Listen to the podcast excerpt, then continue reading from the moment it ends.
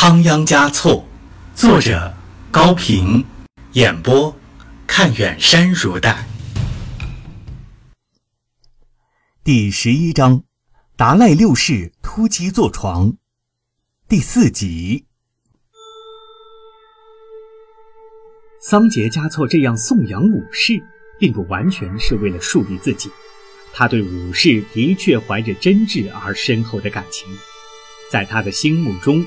武士既是他的支柱，他的主宰，又像是他的严父。在这位佛爷和父亲统一的形象面前，他虽然身为摄政，却依然是个儿童。第八继续说：水狗年二月，伟大的武士潜心闭关修行到下弦月，时至空行母聚集之极旦，二十五日那天。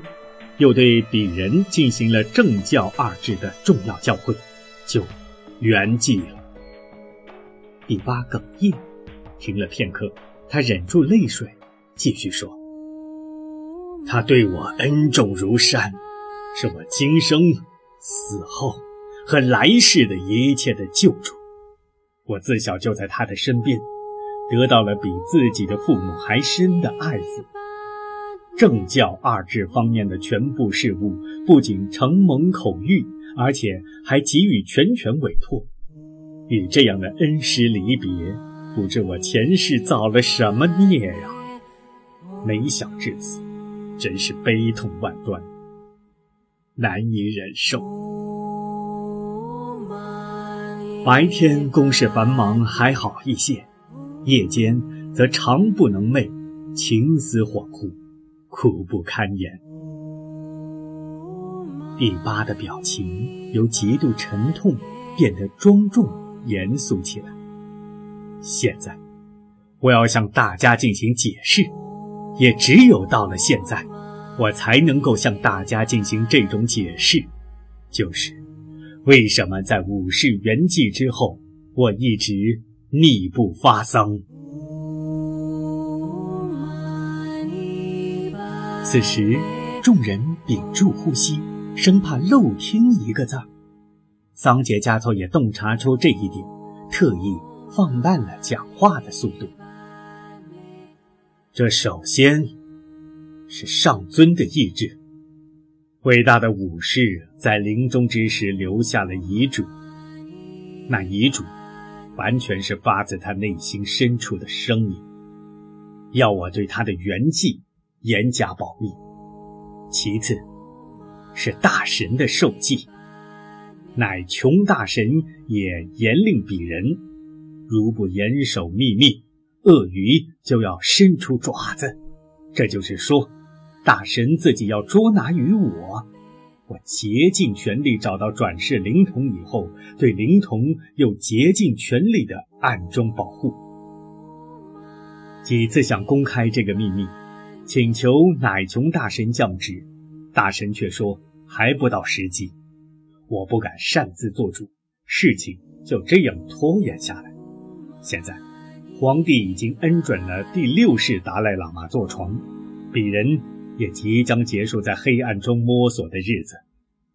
第八说到这里，觉得再说下去已无必要，就此结束恰到好处，于是收住了双唇。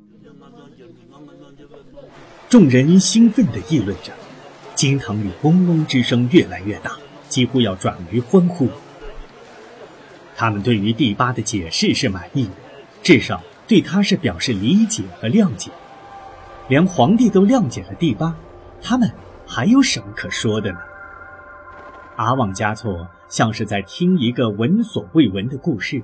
他隐约的觉出，并不完全是属于宗教方面的秘密，其中似乎还掺杂着别的什么。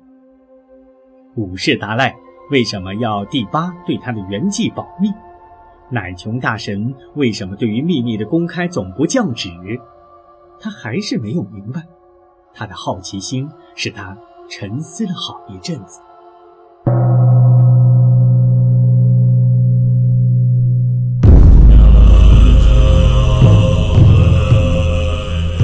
康熙三十六年藏历火牛年九月初七，是班禅为阿旺嘉措受沙弥戒的日子。沙弥戒又称格楚戒，受了格楚戒，就算出家为僧了。对于作为佛教首领的达赖喇嘛，当然是更不可缺少的仪式。班禅和阿旺嘉措在寺院的大殿里行了师生礼，班禅亲手给他剪了头发，把第八桑杰嘉措特意从大昭寺带来的显宗龙喜利邦经摆在他的面前，让他对经书磕了头，这时，才正式给他取了普惠罗布藏仁亲仓央嘉措的法名。班禅笑着对仓央嘉措说：“按惯例，受格处戒当在七岁，你却已超过一半的年龄。不过你是先学经后受戒，听经士们说你的学问比你的年龄大得多，是吗？”“不行，不行。”仓央嘉措恭敬地回答，“只不过在寺院里读了几年书。”班禅把经卷打开，严肃地说。让我们把格处戒的仪式举行完吧。于是，根据经上所列的不偷盗、不杀生、不谎骗、不奸淫等三十六条沙弥戒律，逐条的对仓央嘉措做了简单的讲解。而后说：“现在，宣誓吧。”仓央嘉措虽然先后在波拉和措那的两所寺院住过六年，但他作为一个俗人，并没有参加过受戒仪式。由于不曾有过出家的愿望，也没有打听过受戒的细节，现在让他宣誓，竟不知道说什么才好。他只是感到自己已经正式坐进了佛的殿堂，他将和穿袈裟的人成为一家。从道理上讲，他应该维护佛教的权益，但他又觉得这不是他的意愿，他没有责任，也没有力量去做那些事情。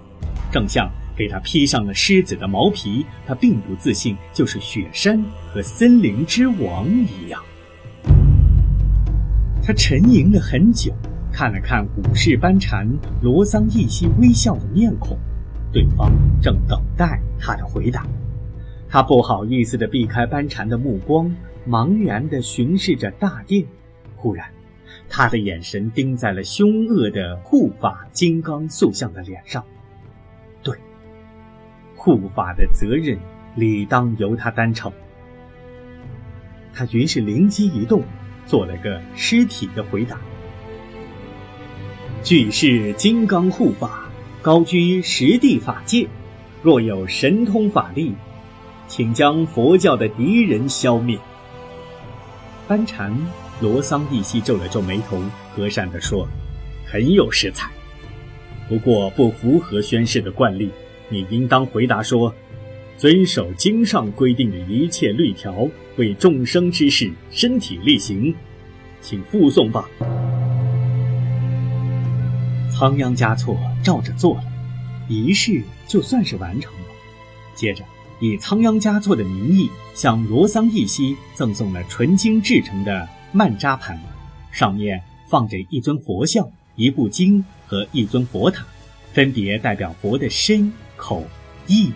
另外，还放着一钱重的金块十二包，还有左旋海螺一个、轮子一个，作为受戒的酬谢礼品。而这些东西都是桑杰嘉措事先替他预备好了的。是时候了，桑杰嘉措回到拉萨，从布达拉宫向整个西藏以及蒙古各部公开的正式发布了下列文告：伟大的第五世达赖喇嘛以水狗年圆寂，遵从他的遗嘱暂不发丧。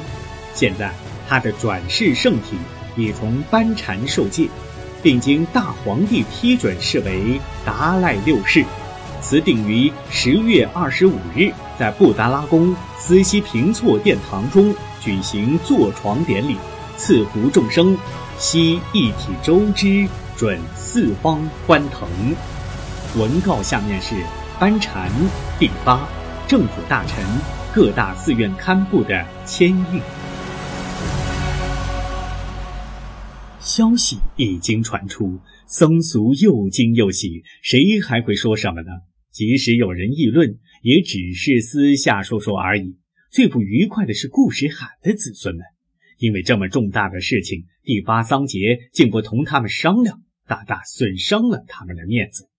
但是发作又无济于事，也不是事迹。何况此事皇帝也已批准了。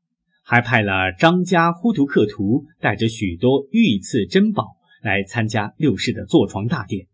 有权势的人是最怕受到权势冷落的，他们怎能不把这笔新账埋藏在心中呢？十月二十五日，既是黄教始祖宗克巴的忌日，又恰好是他的生辰。本来在这一天，家家要在房上燃灯表示纪念。俗称燃灯节，现在又加上个六世达赖坐床的大典，当然就更加热闹。遵照桑杰嘉措特意颁发的命令，拉萨的各条街道打扫的从来没有像今天这样干净过，连树上掉下一片落叶都会有人随手捡起来。当仓央嘉措穿着用香薰过了的黄色法衣，坐着八抬大轿进入拉萨的时候。所有的房顶上都飘着各种经幡、伞盖和彩旗，松柏树枝沿途燃烧着，锣、号、鼓、拔响成一片，到处有顶礼膜拜他的人群，尊贵的、贫贱的，应该出来和能够出来的全都出来。鲜艳的服饰，吉祥的歌舞，雪白的哈达。啊 这就是拉萨。拉萨是这样美丽，这样倾心于他，他也倾心于拉萨。他不禁陶醉了，有些自豪了。刚刚全部落成的布达拉宫，也好像挺立着红、白、黄三色的巨大身躯，说：“我是为仓央嘉措而出现的。”就这样。贫苦贫民少年诗人仓央嘉措成了第六世达赖喇嘛。他坐在布达拉宫红宫第四层的集会大殿的无畏狮子大宝座上，接受着一群陌生人的朝拜，好像在继续做着一个奇异无比的梦。